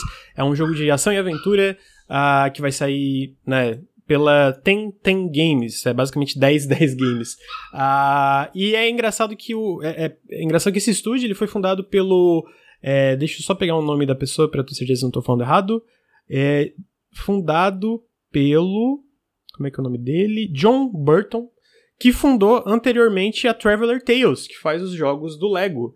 Então eu sinto que existe uma, um certo é, paralelo aí, né, de uma marca de brinquedo que e aí, basicamente, o Funko Fusion vai ter a presença de várias propriedades intelectuais da, de, de cultura pop, cinema e etc., que vão estar tá no jogo. Então, vai ter Chuck, vai ter De Volta para o Futuro, vai ter Jurassic World, vai ter He-Man, enfim, várias coisas. É, e vai ser esse jogo de ação e aventura com co-op para até quatro jogadores.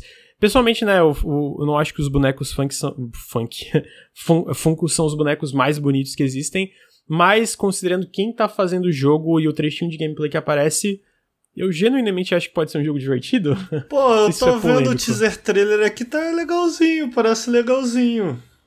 É, no finalzinho aparece uma gameplay, é. vou até botar um pouco mais pra frente, que tu vê que definitivamente lembra algo como Lego, tá ligado? Tipo, é e eu gosto desse tipo de jogo. Eu acho que é um tipo de jogo que faz um pouco de falta é, na indústria de videogames, que é esses jogos mais de ação e aventura que todo mundo pode jogar, né?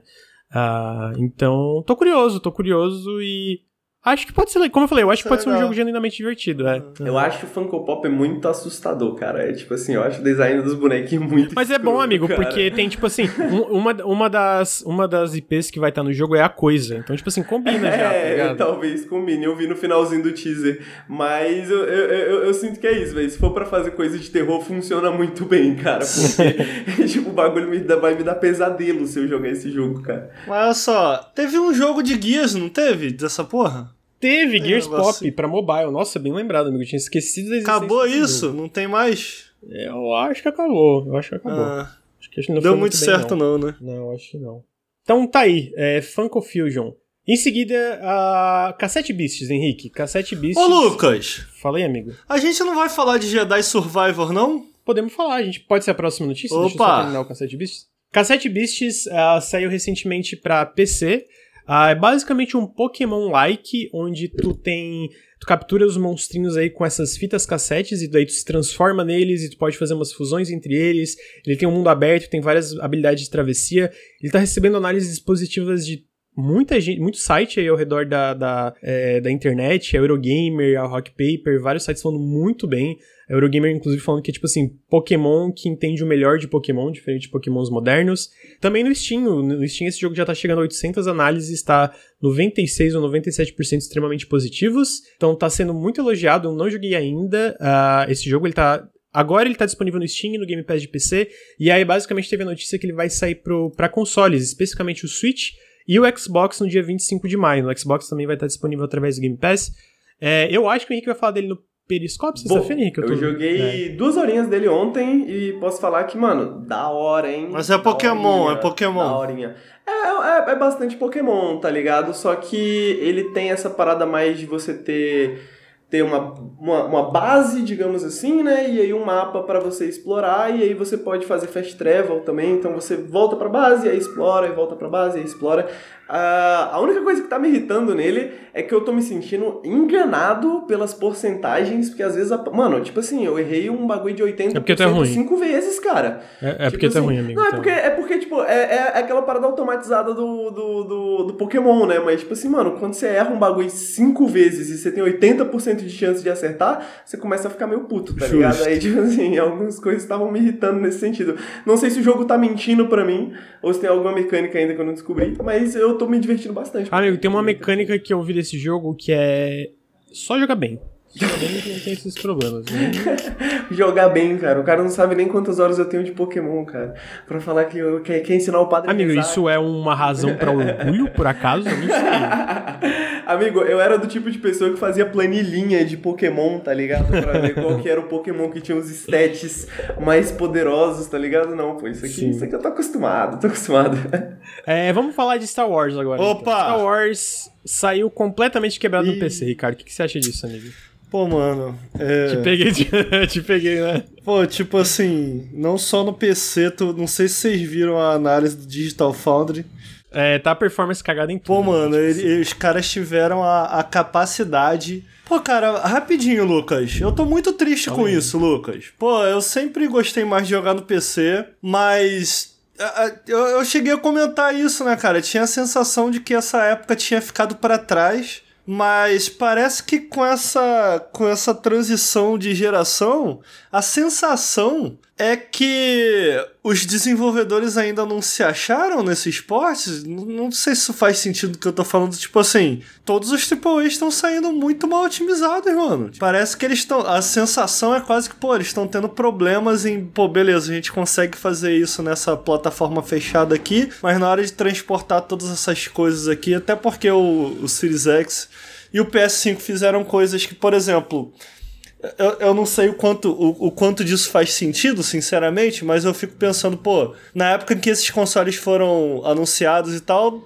não era tão comum, por exemplo, você ter um, um SSD NVEC, né? Que é aquele que vai direto na placa, que é bem rápido, que se compara mais ao dos consoles. E eu fico imaginando, será que todo esse processamento e tal, será que os desenvolvedores estão tendo capacidade na hora de fazer essa transição e conseguir fazer funcionar em computadores que não necessariamente é, têm essas essas specs, né, como a, a, dos consoles que vieram com. É lógico que para você fazer num PC fortão, beleza, mas na hora de portar um jogo pro PC, você tem que portar para milhares de configurações diferentes.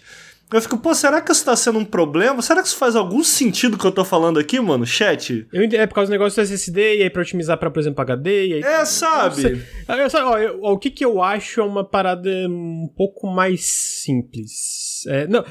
Bom, não é simples, é que basicamente os jogos estão ficando cada vez mais ambiciosos, cada vez mais, né, grandes e grandes e grandes. É, visualmente, pô, assim, eu, a, eu acho, minha opinião, que é inaceitável sair esse jogo do estado que saiu no PC. Nos consoles ele não tá ideal, mas, tipo assim, dá para jogar pelo que eu joguei. Dá para jogar, é um mas é um jogo com problemas técnicos. Concordo, Independente não, de, tipo assim. Não, eu. 100% amigo. Só, mas, tipo assim.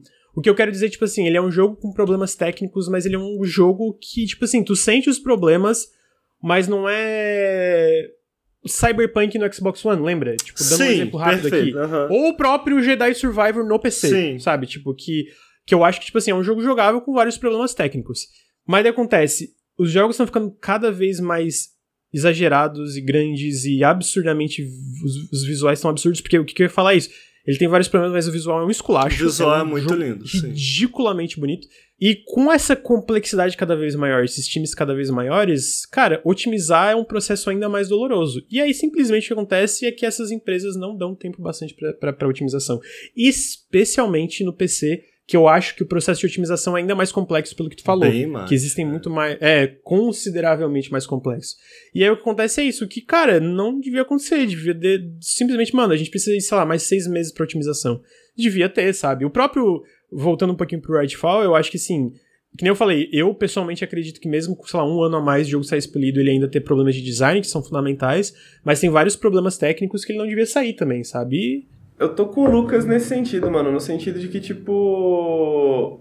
Pô, eu não consigo imaginar que esses problemas são problemas que não seriam resolvidos se você desse tempo suficiente e dinheiro suficiente pra essas pessoas, tá ligado? Se você taca, se você taca dinheiro e tempo no, no- num problema, né? Talento num problema, mano, esse tipo de coisa vai se resolver, tá ligado? Esse tipo de coisa vai se resolver naturalmente, tá ligado? Tipo, se essas paradas saem assim, eu sinto que é porque existe essa. é, a gente tá chegando num num, num estágio né, da, do, do capitalismo, né, digamos assim, mas principalmente em termos de, de, de como isso afeta empresas de tecnologia especificamente, né, por, por, por um, um crescimento exponencial que, porra, não, não dá tempo, tá ligado? Tipo assim, essa que é a parada. Você, como você falou, tipo, a tecnologia está mudando pra caramba.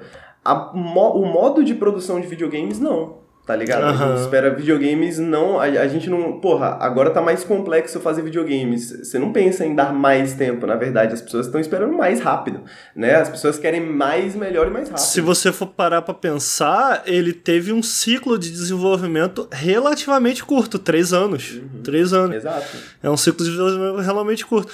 Agora, eu queria comentar mais algumas coisas da versão de console, mas eu queria que eu, eu queria a opinião do Lucas. Eu queria falar em relação àquilo que eu tava comentando do, do PC, que é, cara, é, eu sempre. PC sempre foi minha plataforma principal. Só que, cara, eu sinto que. eh, Tipo assim, cada vez mais, por exemplo, esse jogo sequer passou pela minha cabeça pegar no PC. De cara eu pensei, cara, eu vou pegar isso no Series X. Porque o, o, o Series X é, é uma plataforma, é a plataforma premium, digamos assim, do Xbox, então eu meio que já tava esperando, pô, beleza. Pelo menos a 30 FPS estável, eu acho que eu jogo isso, tá ligado? Eu acho que o Series X é uma plataforma que já me passa mais segurança do que o PC. O que é uma parada maluca, porque eu tenho uma 3080, cara. E tipo assim, tem gente jogando com uma 4090 e, e conseguindo uma média de 40 FPS nesse jogo. Mano, a 4090 é o quê? 15 mil reais? Tá ligado? Então, tipo assim, é, é muito triste ver o PC. É muito triste e esquisito, porque eu sinto que a gente tinha passado por essa barreira justamente depois do, do que a Steam trouxe, os números que a Steam trouxe, tá ligado? PC voltou a ser uma plataforma muito mais é, respeitada, digamos assim, pelos desenvolvedores, pelas publishers. E aí eu sinto que ultimamente a gente regrediu, né? Tipo, a gente regrediu. E, e para mim é muito importante que o PC exista como plataforma. Eu sei que muita da galera que joga no console fala: ah, pô, mas eu quero jogar é, é, no meu sofazão e tal. Pra mim é muito importante que o PC, é, é, que esses jogos existam no PC, porque, mano, é, para mim nada se compara ainda a, por exemplo, daqui 10 anos, se eu quiser revisitar esse jogo no PC, ele vai estar lá. Ele tem essas, essas funcionalidades que é fu- future proof, né? Então, se, se no console eu fico limitado, entre aspas, ao que o desenvolvedor faz, ou seja, pô, o jogo joga em, roda em resolução tal e etc e tal, pô, no PC eu não tenho essas limitações. Daqui a 10 anos eu posso voltar e jogar o jogo, a, sei lá, 8K, 60 FPS, 120 FPS. Eu acho isso muito foda, tá ligado? Justamente porque eu não fico é, precisando que saia no futuro um remaster e tal. Pô, essa onda de remaster que a gente pegou sempre existiu no PC, mano. Eu voltava no PC, jogava o jogo a 60. Isso pra mim é muito foda, tá ligado? Então pra mim é importante que esses jogos existam no PC e eu fico muito triste que, esse, que esses ports estejam sendo entregues da maneira que estão sendo entregues e especificamente todo esse problema de performance que Jedi Survivor tá enfrentando, eu fico triste porque, mano, já é um jogo que tá saindo numa janela complicada de lançamento. Então, mano, sinceramente, o Henrique falou sobre dar mais tempo aos desenvolvedores. Sinceramente, eu não acho que faria mal nenhum a esse jogo. Mais seis meses para sair dessa janela de lançamento colado aí com, com Zelda, daqui a pouco sai Street Fighter, daqui a pouco sai Final Fantasy, Diablo. daqui a pouco sai Diablo, sabe? E, pô, o, o, no final das contas, cara, o que me deixa mais triste é que é, que é um jogo excelente em que, pô, mano, eu tô jogando no Series X, eu queria o Lucas aqui pra ouvir isso. Pô, cara, eu tava vendo, por mais que as versões de console estejam jogáveis, porra, mano, tá rodando a menos de 720p, mano. No, no, modo performance, por exemplo. Mas a eu, menos eu de uma, 720p, mano. Pô. Mas eu, eu, tenho uma pergunta. Tipo assim, quando o jogo tem ray tracing meio que com iluminação global, que eu acho que é o caso desse jogo. É o caso, é o caso. Mesmo no modo é, performance. É, com a qualidade de asset que ele tem, que é uns assets absurdos, e aí tu bota 60 FPS, mano, eu acho muito difícil indo pra frente jogos only next gen que de fato incluam um ray tracing global da, da forma que é, que é implementado aqui, que é uma iluminação do caralho, não tenham resoluções baixas com, com técnica de reconstrução de imagem. Eu acho inevitável, tá ligado? E eu acho que os outros problemas são muito piores do que esse, porque com essa, essa, Isso eu posso estar completamente equivocado, certo. tá, amigo? A gente pode ter o patch, mudar tudo, mas eu acho que assim, ó. A gente quer ray tracing global, a gente quer essa qualidade de asset, a gente quer essa qualidade de modelagem, etc., nos jogos Next Gen que mostrem um salto significativo, especialmente na parte de iluminação e tal. Eu acho que o comum vão ser técnicas de reconstrução de imagem com resoluções que, se tu olha à, à primeira vista, assim, são baixíssimas para essa geração. Porque eu acho que é o único. que é, é, é o trade-off, sabe? É o custo. Qual é o custo do Ray Tracing global? É esse aqui. Tá ligado? Eu po assim, posso estar falando merda e a gente pode voltar aqui na frente. Pô, Lucas, viu? Tava falando merda. Eu tenho a impressão que é isso, porque eu sei que os, o salto dos consoles, especialmente em questão de processador e tal, foi significativo da última geração, mas quando tu bota Ray Tracing com iluminação global em cima disso, o salto não é tão significativo, entendeu? Cara, é porque o que eu acho é o seguinte, velho. Primeiro, eu não acho que tem nenhum problema, eu não vejo nenhum problema na reconstrução de imagem, né? A minha questão é, não é uma reconstrução de imagem legal. Tipo assim, eu sinceramente, eu jogando, eu acho que ele deixa a desejar. Pô, eu desisti dos 60 FPS, mano. Fui pro 30. Uhum. Primeiro porque uhum. tem muita queda. Com esse nível de queda, o Lucas, eu não acho que é sequer razoável manter o ray tracing a 60. A 60 sabe? Uhum, uhum. Porque a gente tem outras técnicas, Lucas, entendeu? É lógico que o ray tracing é bem-vindo, mas cara, a gente tem como colocar de uma maneira meio baked, digamos assim, né? A gente tem outras técnicas para fazer o reflexo e iluminação e tal, que não, não necessariamente. É lógico que não vai ser tão legal quanto o Ray Tracing, mas a gente tem outras opções. A gente viveu sem elas durante muitos anos, tá ligado? Sim, concordo. É, eu, eu acho que se me falassem há, sei lá, quatro anos atrás que a gente estaria recebendo. Pô, e a gente, o, o Fallen Survivor, o Fallen Survivor, ó, Jedi Survivor. o Jedi Survivor tem uma coisa que, que tem sido rara, que é justamente é um jogo que foi feito só para essa geração, né? Ele, a gente não tem esse jogo versão PS4 e versão Xbox One. E, pô, cara, se tu me fala quatro anos atrás que, pô, a gente teria um jogo Next Gen only rodando abaixo de 720p, eu ficaria, pô, mano, esperava mais, tá ligado? Uhum, então, então, tipo assim, o meu, a minha questão não é que roda abaixo de 720p com reconstrução de imagem. A minha questão é que, mano, eu jogando, eu jogando, eu percebi os artefatos na tela. Eu falei, pô, isso não tá legal. E aí, quando, quando eu fui ver lá no Digital Foundry, eu falei, pô, mano, pra eu ter percebido o jogo. Pô, mano, eu até acho que eu sou cri-cri. Eu tava contando isso pra uma amiga minha, ela falou assim: Pô, tu não acha que tu tá sendo cri-cri, não? Pô, mano, eu, eu trabalho com videogames, eu sou cri-cri, tá ligado? De fato, eu tô sendo cri-cri. Mas, tipo assim, eu acho que ele tem problemas técnicos o suficiente para enquanto eu estou jogando, eu falar, pô. É, então. E eu acho isso triste, entendeu? Quando chega nesse nível, tá ligado? Do tipo assim. Algo que enquanto você tá jogando é perceptível, como as quedas de frame, como a reconstrução. Porque ele tem resolução dinâmica, né? Então, como o jogo não consegue manter 60 FPS, a resolução vai baixando para tentar manter o FPS. E aí cria esse problema. Primeiro, que ele não consegue manter os 60 FPS, e segundo, que a reconstrução de imagem, as técnicas de reconstrução de imagem, o FSR não é legal, não tá legal nesse jogo, sabe? Então, no final das contas, por mais que nos consoles ele não esteja tão absurdo quanto no PC, por exemplo, mano, é suficiente para, na minha opinião, atrapalhar a experiência. E aí eu acho triste, mano. E aí eu acho triste. Eu acho triste principalmente porque, sinceramente, mano, jogaço. Jogaço, brother. Jogaço. Muito foda. O pessoal tava falando ali que o pessoal do joga jogabilidade não curtiu. Só tem maluco naquela porra daquele site, né? Tem isso. Porra, jogaço. Então, tipo assim. É, eu fico triste, cara, porque eu espero que venda bem, mano. Sinceramente. É, é um. É um se eu já gostava de Fallen Order, isso daqui é um Fallen Order com tipo assim, dinheiro na tela, vendeu pra caralho, vamos botar dinheiro no segundo. E pô, mano, eu espero que dê certo, eu espero que dê bom, mas ele já tá saindo numa janela de lançamento que não favorece. Com todos esses problemas de performance, eu me preocupo. Acho que, pô, será que vai responder bem? Não sei. Vamos ver. É, vamos ver. É, eu joguei pouco ainda, até eu tô esperando para ver. Vai ser um patch hoje, né? Saiu um patch para PC que, pelo que eu vi, melhorou um pouco a performance é, no PC e vai sair esse mesmo patch para consoles hoje. Vou ver se vai melhorar, mas é triste essa situação de, de questão de performance e tal, né? Também espero que venda bem, mas assim, o pouco que eu joguei eu tava falando. Pô, fantástico. Inicial, muito bom. Fantástico. Pô, e é, tirando os problemas técnicos ali, realmente visualmente esse jogo é. É, eu acho que a gente vai falar mais dele aí no Periscope. A única coisa que não tá me agradando até agora é a história. Achei o gancho narrativo muito blé.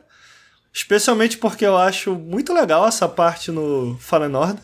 É, os personagens é um jogo bem character-centric, assim.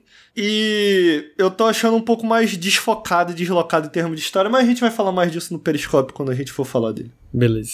Uh, eu fiquei muito feliz semana passada, teve uma notícia do relatório fiscal da Remedy que ela falou que. Ela deu uma atualização sobre os projetos internos que eles estão fazendo, falou sobre como estão na parte de, de é, questão de identidade visual do Control 2, sobre experimentação com mecânicas, falou sobre o progresso em Max Payne, é, na parte do Max Payne, como eles estão tentando cap captar a essência do Max Payne 1 e 2, mas especialmente o que me deixou feliz foi que eles falaram que Alan Wake 2 ainda vai é, ainda vai sair em 2023. Ainda vai sair em 2023 o Alan Wake 2. É, é porque a gente não viu nada do jogo ainda em questão de mecânica, de gameplay, né? Então isso ainda me surpreende, mas eles reafirmaram ah, que eles estão surpresos, o CEO tá surpreso com a velocidade que eles estão trabalhando em Alan Wake 2 e com a qualidade que o jogo é, tá, é, é, é tá, tá, tá, tá se formando ali, né? Então eu tô muito ansioso, eu amo Alan Wake, Alan Wake 1, amo, amo, amo. E pô, mano, o Alan Wake 2 mergulhar no survival horror para mim é tipo assim, a melhor decisão possível. Muito curioso, muito ansioso. Henrique nunca jogou Alan Wake, né? O Ricardo jogou e foi embora. Eu tô muito curioso pro Max Payne, mas o Alan Wake eu não joguei. É, eu tô. É, o, o, o, Max Payne e o Control 2 vão demorar mais, né? Vão demorar uhum. significativamente mais, porque tu. Basicamente o jogo que tá em produção, tipo, full production lá na Remedy hoje é o, é o Alan Wake 2. Uh, ah, então, vamos ver, eu tô extremamente ansioso pra Alan Wake 2 e torço pra gente realmente ver o jogo em 2023 como a Remedy falou que vai ser.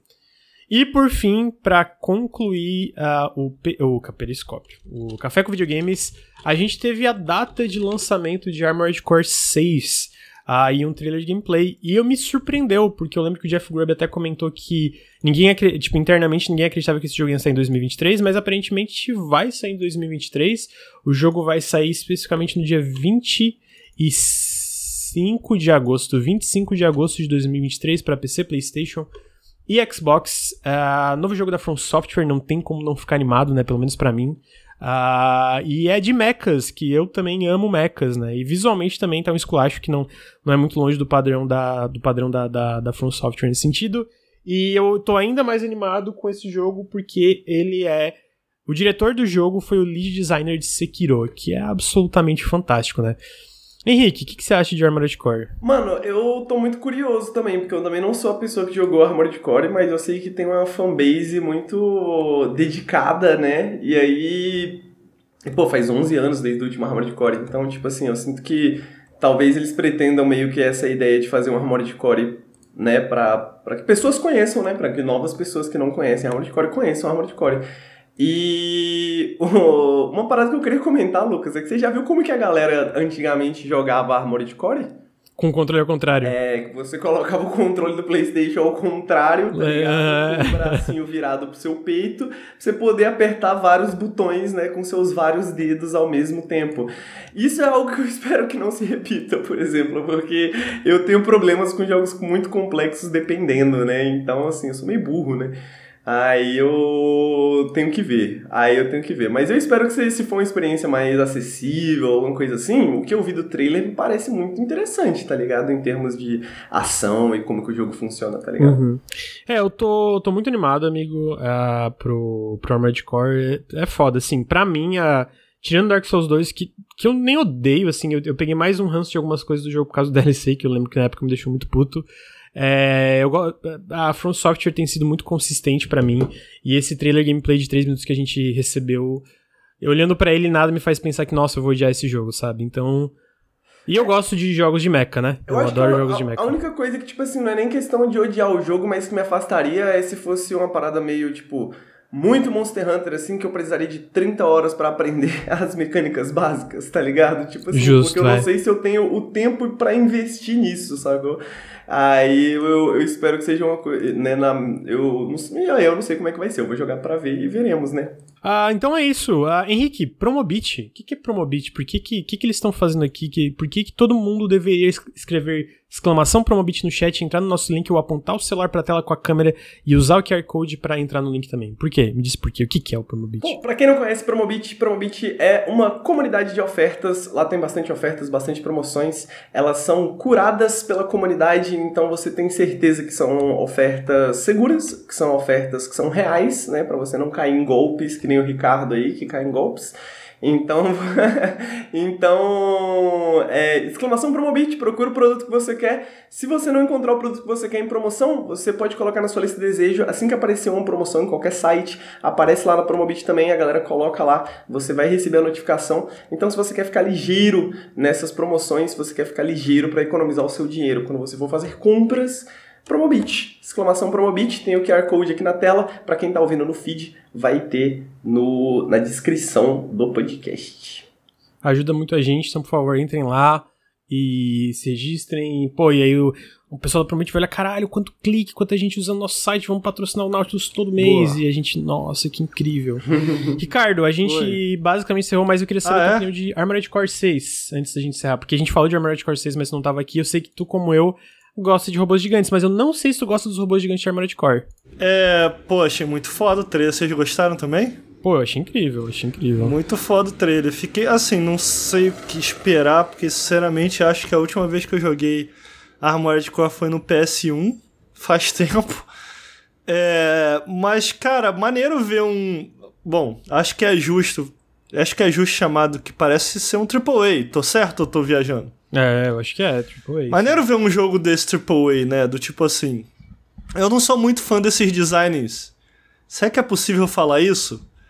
Realistas, entre aspas? Sabe, os robôs. Acha? Os ro eles são mais cinzas e tal. Eu gosto daqueles robôzões coloridos daquele anime de. de. Gundam? Não, aquele anime que o pessoal fica pensando muito. Evangelion? Esse, é, esse. Eu gosto mais. Eu, go... eu gosto mais dos robôzinhos dessa cor assim, todo viajadão. Esse do Armored Core, ele é mais. Sei lá, ele parece um tanque de guerra, ao invés de ser um negócio viajado, tá ligado? É, ele é uma parada bem mais focado no clássico. Faz sentido o que eu tô querendo dizer, sabe? Tipo assim, me, sei lá, me passa uma vibe mais realista assim. É, mas, pô, cara, gostei muito do, do trailer, me trouxe fortes vibes meio de Zone of Enders. Vocês jogaram Zone of Enders? Caralho, sim. Joguei Pô. o 2. Tem um e o 2, né? O 2 é bem melhor. O 2 não, não é muito bom, não. É, eu, eu lembro que eu gostei muito do 2. Eu nunca, eu nunca cheguei a zerar, mas eu gostei Pô, é bastante. muito foda, mano. Só é muito foda. Então curti bastante. Quero jogar. Vou jogar e gostei muito do trailer. Agora. Não entendi muito bem o que vem por aí, não. Mas, pô, afronta, afronta é, com moral, ah, velho. Eu... É, e eu falei uma coisa, não sei se sabe, o diretor desse jogo é o lead designer de Sekiro, então, tipo assim... Tipo assim, já. Sabe, assim, ainda, é que nem tu falou, eu ainda não entendi muito bem a estrutura e tal. Eles, eles explicaram mais ou menos, só que obviamente a gente tem que ver, né? Ver o jogo e tal. Realmente ver, tipo, sei lá, uma gameplay mostrando os menus e etc. Mas só o fato do diretor ser o lead design de Sekiro já me deixa, pô, ok, já.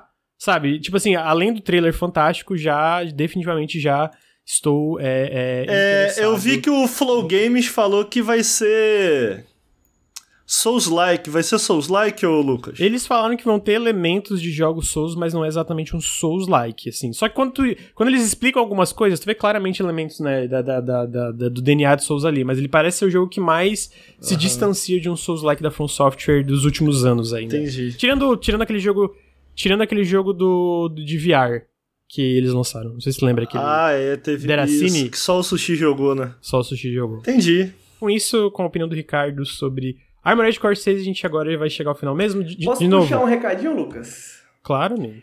É, bom, pra quem não sabe, a gente tá essa semana fazendo vários lançamentos de conteúdos no Nautilus, né? Tem várias coisinhas. Inclusive, daqui a mais ou menos 15 minutos, pra quem tá aqui assistindo ao vivo, vai sair um quadro novo do Lucas no YouTube. Então, daqui a pouco, confira, vai estar lá no YouTube o quadro novo do Lucas. É algo que a gente tá fazendo, tá planejando há bastante tempo. O Lucas tá tocando e tá ficando incrível. É, espero que vocês gostem. Então, fiquem de olho nas nossas redes também. Ontem a gente lançou um vertical no Instagram, um vídeo vertical, curto formato, de um minutinho, falando besteira. Ah, amanhã a gente vai ter outras coisas novas, a gente vai estar fazendo reformulações no nosso Apoia-se. Então, se você não apoia o Nautilus, apoia.se barra Nautilus, a gente vai ter várias novidades interessantes aí em breve. Ô, Lucas, eu tenho uma pergunta. O que, que você achou daquele jogo lá de investigaçãozinha Metroidvania? Como é que é o nome? Amigo, eu joguei muito pouco. Como é Combate que é o nome dele? não. Benedict The Fox. Last Case of Benedict Pô, Fox. tava, eu tava ansiosão, mas saiu junto com Fallen, Fallen Survival. Eu fico chamando de Fallen Survivor. No Jedi Jedi, Survivor. Survival eu não joguei. Você gostou? Não... A, a, a parte do combate é bem junky, sabe? Bem junky. A parte de investigação eu tô achando interessante. É, eu acho que ele, é- ele me lembra, em alguns sentidos, mais um jogo de investigação mesmo, porque o combate parece que foi meio que deixado de lado, assim. Mas é, dá uma chance. Eu acho que é o tipo de jogo que tem que dar uma chance pra ver se vai clicar contigo ou não. Entendi. Tá ligado? Eu queria trazer É. uma outra notícia aqui. Rápido, amigo. Tu não tá querendo enrolar até meio-dia, não, né? Não, pô. Posso trazer a notícia aqui, ô Henrique? Traga a notícia aí, amigo. Chat, posso trazer a notícia? Eu tô igual. Fala logo! Eu tô igual o episódio de Dragon Ball quando o Cell e o Goku ficam se olhando, tá ligado? Caralho, fala é só logo, pra enrolar, é só pra enrolar o episódio. Não, mas eu tenho. Aí fica o Cell e o Goku se olhando com a musiquinha no fundo. Eu posso, chat, trazer a notícia? É. Olha só. A Capcom, Lucas, sabe o que a Capcom fez?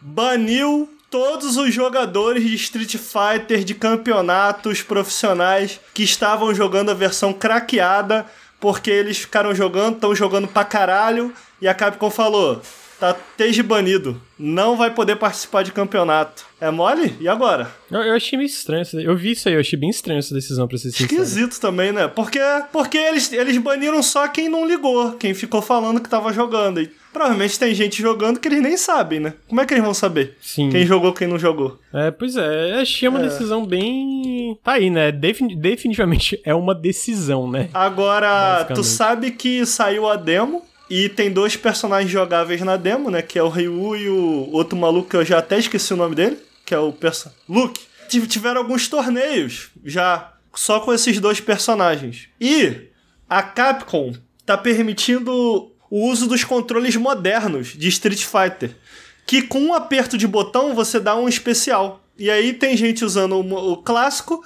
e o moderno. Só que aí os caras estão indo pro, pro torneio jogar de moderno e a reação dos caras ao bagulho, tipo assim, o cara erra, ele aperta um botão, a reação tá absurda, porque tu não precisa dar meia lua e etc. E aí a comunidade tá, tipo, dividida com essa decisão aí do tipo, porra, aí não é legal, né? O que, que tu acha? Eu, eu acho uma merda. Eu acho uma merda. Eu entendo ah, os controles modernos ali e tal, mas, mano, eu entendo isso como uma forma de introduzir quem não gosta muito de jogo de luta ao mundo, a esse universo, a esse mundinho. Mas, pô, eventualmente que ele pô, quero levar mais a sério, pô, porque o controle moderno sequer te dá todos os movimentos do personagem, né? Para você ter acesso a todo o moveset do personagem, você tem que usar o controle clássico, mas o moderno ele te dá essa. Pô, cara, é porque eu esqueci o nome da mecânica, se o chat puder me lembrar. O, do... o nome da mecânica que, que tá perto do botão e o boneco dá o socão. Como é que é o nome, chat? Esqueci, tipo o Focus Attack lá do Street Fighter 6. Esqueci o nome. Pô, mano, os caras, quando tu aperta esse botão, os caras estão reagindo a isso já com uns. Drive Impact, obrigado. Os caras usam o Drive Impact e o maluco já dá um Ultra, um Super no meio, tá ligado? É muito absurda a reação. E aí, tipo, pô, cara, o legal, porque, mano, Henrique vai, vai me entender, Henrique. É, é, é o Daigo Moment lá, que eu esqueci o número do momento. Vou chamar de Daigo Moment. o Daigo teria sido legal se ele simplesmente tivesse dado todos aqueles parries segurando o botão para frente? Seria a mesma coisa? Não seria, não seria. Aí, pô, tu vai pegar esses caras com momentos absurdos de reação em campeonato. Mas, pô, ele apertou um botão, pô, parabéns, enfia no cu. Não, acabou a graça do bagulho. Parte da graça é justamente a execução, sabe? Pô, cara, olha o que esse cara fez, tá ligado? Olha que bagulho insano. Então, pô, eu, eu sou eu sou contra porque eu vou chamar esse movimento tão querendo transformar Street Fighter em Smash Bros. E eu sou contra, sou contra, sou contra. É, eu acho que é um, é um fio da navalha muito complexo de se navegar, né? O sentido de você criar um jogo que seja acessível para pessoas que não jogam, né, para trazer mais no novos jogadores e etc. Só que um jogo também que tem tradições tão estabelecidas, né, estabelecidas a um nível de tipo corporal, né, porque as pessoas que jogam muito tempo têm essa parada no, né, o instinto do, da, dos movimentos no corpo delas, né. Então, ao mesmo tempo eu sinto que tipo eu acho que vai, vai, vamos ter que ver, tá ligado? De tipo assim, eu acho que vai precisar ver o que que como que vai estar tá a reação, tipo, no profissional, o que, que as pessoas vão é dizer. É verdade. Eu sinto que. Eu, porque eu sinto que, tipo assim, realmente, o Daigo, o Daigo no, no, esse momento não seria tão legal na, né, se fosse dessa forma. Mas era outra época também, né? Então, tipo assim, o meta muda, né? Então, tipo assim, talvez, não sei, talvez, porra, todo, todo mundo que joga no, no, no clássico, talvez vença todo mundo todo o tempo inteiro que joga no moderno. Aí ninguém vai jogar no moderno no competitivo. E aí a gente vai ter, tá ligado? Então, talvez seja. Chega! Vamos acabar o podcast! Eu tô ansioso! Vamos, galera, galera Chega, tá acabou, querendo acabou, conversar acabou. aí no chat. Não, não, acabou, acabou, acabou. Qual a opinião um de vocês de Dragon Ball Super? Cala a boca, Ricardo, pelo amor de Deus, gente, é... Exclamação Promobit, imagem aí do Promobit, tá tudo aí no, na tela, vai estar tá na descrição do podcast. Muito obrigado Promobit, vão lá, acessem o link, uh, entrem no site do Promobit, vai ser show de bola se vocês fizerem isso pela gente, pra ajudar a gente a ter mais oportunidades como essa. Uh, além disso, considerem apoiar o Nautilus em apoia.se barra Nautilus ou picpay.me barra canal Nautilus. Todo o apoio faz muita diferença pro Nautilus. Ajudem o Nautilus aí, né? Segue a gente no YouTube, youtube.com.br Nautilus Link, daqui a pouquinho vai ter um vídeo novo. É, Instagram, Instagram arroba Nautilus Link, a gente tá começando a lançar vertical lá, teve um Reels bem legal do Henrique. Vão ter mais coisas durante a semana, então segue a gente aí em todas as redes sociais. Com isso eu me despeço. Obrigado, Ricardo. Obrigado, Henrique. Gente, valeu e até semana que vem. Tchau, tchau!